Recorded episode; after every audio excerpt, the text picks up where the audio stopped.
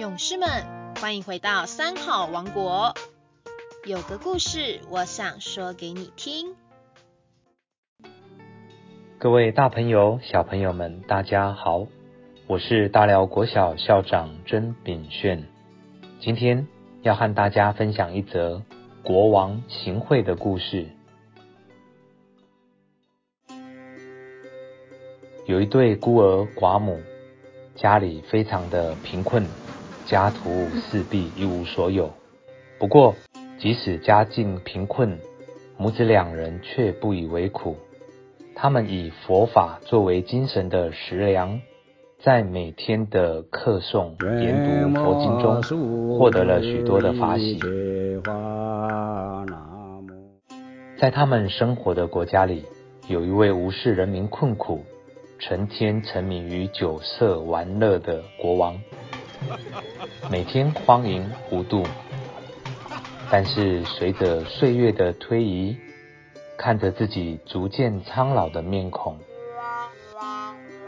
国王也开始感受到死亡即将降临，内心不由得胆怯起来。某天的夜里，死亡的恐惧感再度浮现，困扰的他彻夜难眠。一心只想摆脱死亡恐惧的国王，突发奇想：唉，我这一生做尽了坏事，不问百姓疾苦，死后必定堕入地狱。何不趁着有限的生命，先聚集全国的金银珠宝，日后用来贿赂阎罗王，必定可以免去我的罪业啊！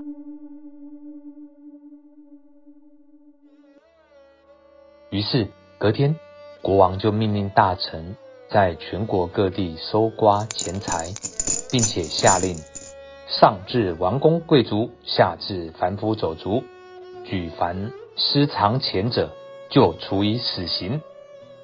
就这样，经过了三年，举国上下都已经一贫如洗，但是国王仍嫌不足，又谎称说。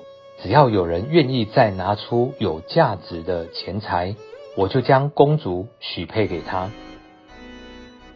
这对母子早就不满国王的恶行，儿子为了借这个机会向国王提出谏言，便告诉母亲：父亲在往生的时候，我们不是拿了一枚金币让他含在嘴里吗？现在。我想将这枚金币拿去贡献给国王。母亲，你觉得如何呢？母亲知道孩子的用意，虽然担心与不舍，但她还是勉强答应了。于是，儿子拿着金币就进宫去觐见国王了。国王看到金币，惊喜不已啊，急忙的问。你从哪里得到这枚金币的？儿子回答：“这是我从先父嘴里取出来的。当时打算用来贿赂阎罗王，但今日听闻国王将以驸马之位来换取钱财，因此啊，我费了好大的力气，才从坟墓里挖掘出来呈现给您。”生性多疑的国王怀疑的说。难道你自己不想留着金币，以后用来贿赂阎罗王吗？儿子见时机成熟了，就说：“佛经里说，善恶有报，祸福如影随形。国王，你相信吗？”国王点头称是。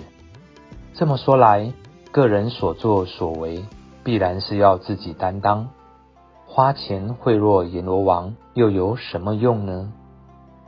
儿子接着又说：“不过国王啊，您今生得以为王，就是因为你前世行善积德的果报。往后您只要以仁心仁德来治国，相信啊，一定还能够再做国王的。”儿子的一席话，听得国王非常的欢喜。从此呢，便开始施行仁政。先是下令大赦狱中的囚犯，并且退还搜刮而来的钱财，最后渐渐获得了人民的爱戴与拥护。所谓个人吃饭，个人饱；个人生死，个人了。一个人的因果业报，谁也替你不了。在生的时候不肯好好行善，要想求得善终，又谈何容易呢？因此，人生在世，不必计较寿命的长短，重要的是要把握现有的生命，做更有意义的事情。提升生命的价值，以改变自己未来的命运。